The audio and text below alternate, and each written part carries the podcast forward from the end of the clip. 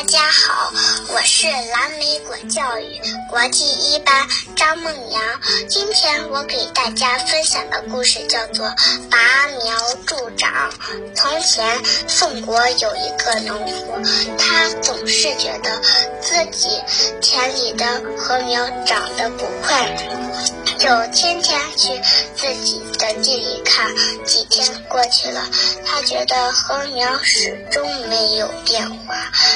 想来想去，终于想出了一个好办法，就急忙跑到自己的地里，把禾苗一颗颗地拔高了一些。回到家里，他高兴地对儿子说：“咱家的庄稼又长高了一大截。”儿子感到很奇怪，就急忙跑到。一看，禾苗全都枯死了。这个故事告诉我们，违反事物发展的客观规律，一味地想赶快取得成功，反而会容易坏事。